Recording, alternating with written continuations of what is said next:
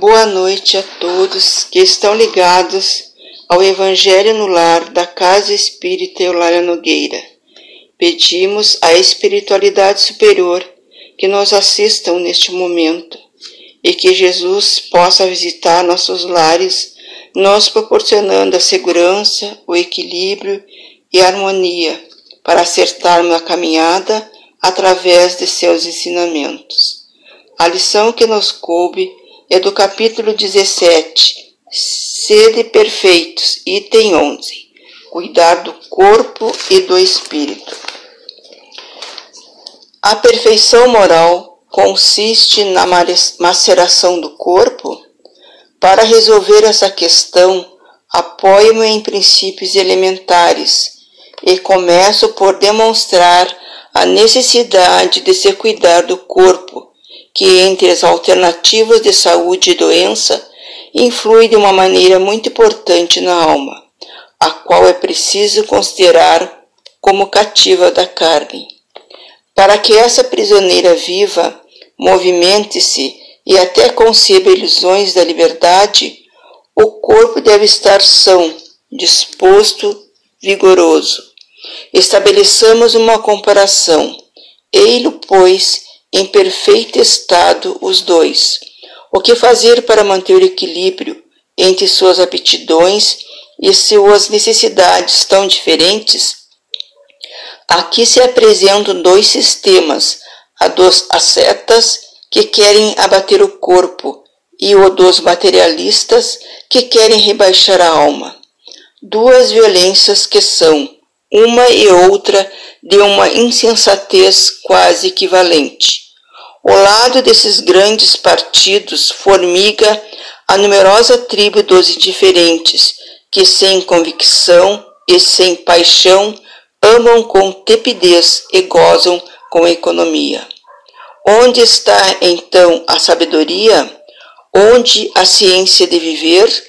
Em nenhuma parte. E esse problema ficaria para resolver se o Espiritismo não viesse ajudar os pesquisadores, demonstrando-lhes as relações existentes entre corpo e alma e afirmando que, como são necessários um ao outro, é preciso cuidar de ambos.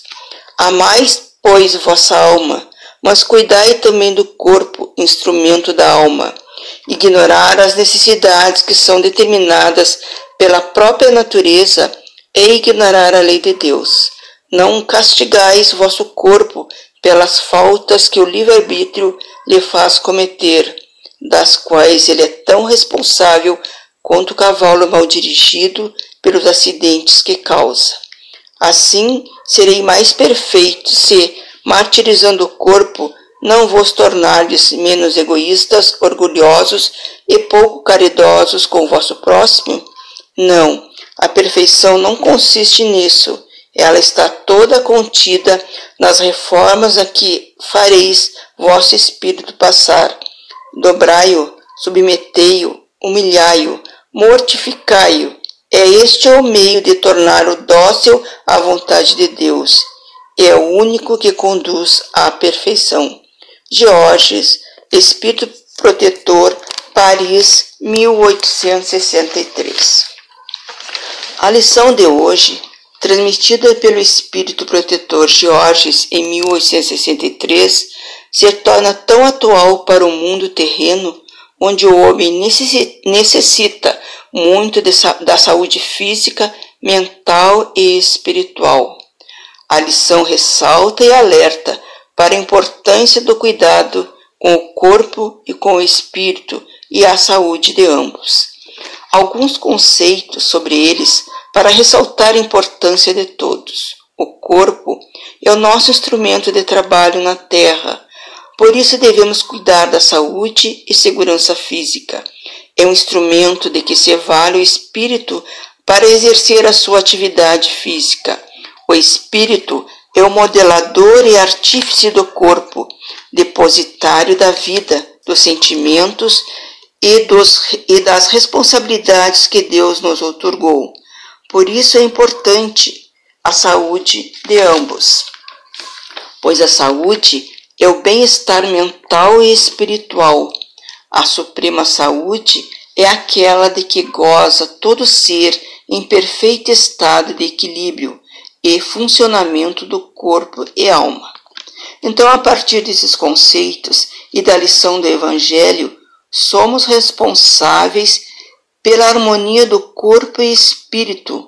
A vida é um presente de Deus para vencer as dificuldades do nosso espírito, para crescermos e aprendermos a caminhar em direção à evolução espiritual. O corpo sustenta o espírito, por isso ele deve estar sadio, pois os dois vibram juntos para a harmonia de ambos, cuidando da mente, dos nossos pensamentos e atitudes, para que eles não prejudiquem o nosso corpo físico, adoecendo-o. Praticar o bem, ser equilibrado, para que o espírito cumpra os seus desígnios sagrados.